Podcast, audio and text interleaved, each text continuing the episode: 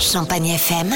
C'est la carte postale. Venise, c'est un peu loin. On vous emmène bien plus proche de chez nous, dans la petite Venise qui pétille, Chalon en Champagne.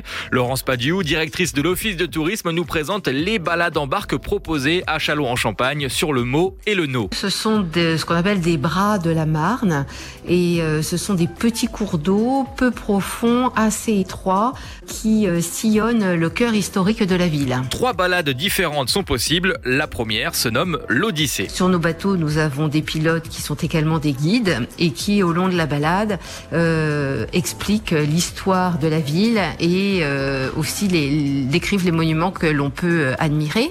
Euh, c'est une balade qui est à la fois euh, urbaine et bucolique puisque euh, on pénètre dans les jarres, nos magnifiques jardins euh, qui sont au cœur de ville et il arrive parfois qu'on rencontre euh, quelques signes euh, en fa- qui se baladent en famille justement sur le mot et le nom. Et il existe aussi une version nocturne de cette balade. Elle s'appelle Métamorphose. C'est un spectacle unique en Europe. Les monuments et les ponts se parent de lumière. Donc nous proposons plusieurs mini-spectacles son et lumière au fil de l'eau. Donc on part pour un voyage euh, féerique et magique euh, dans le chalon nocturne. Enfin cette année, l'Office de tourisme de Chalon en Champagne a lancé sa troisième balade, l'épopée, avec un tout nouveau circuit encore plus proche de la nature. La balade euh, se, se déroule donc en direction du canal Saint-Martin et le point d'orgue de, de, de cette promenade, eh bien, c'est le passage d'une écluse. Hein.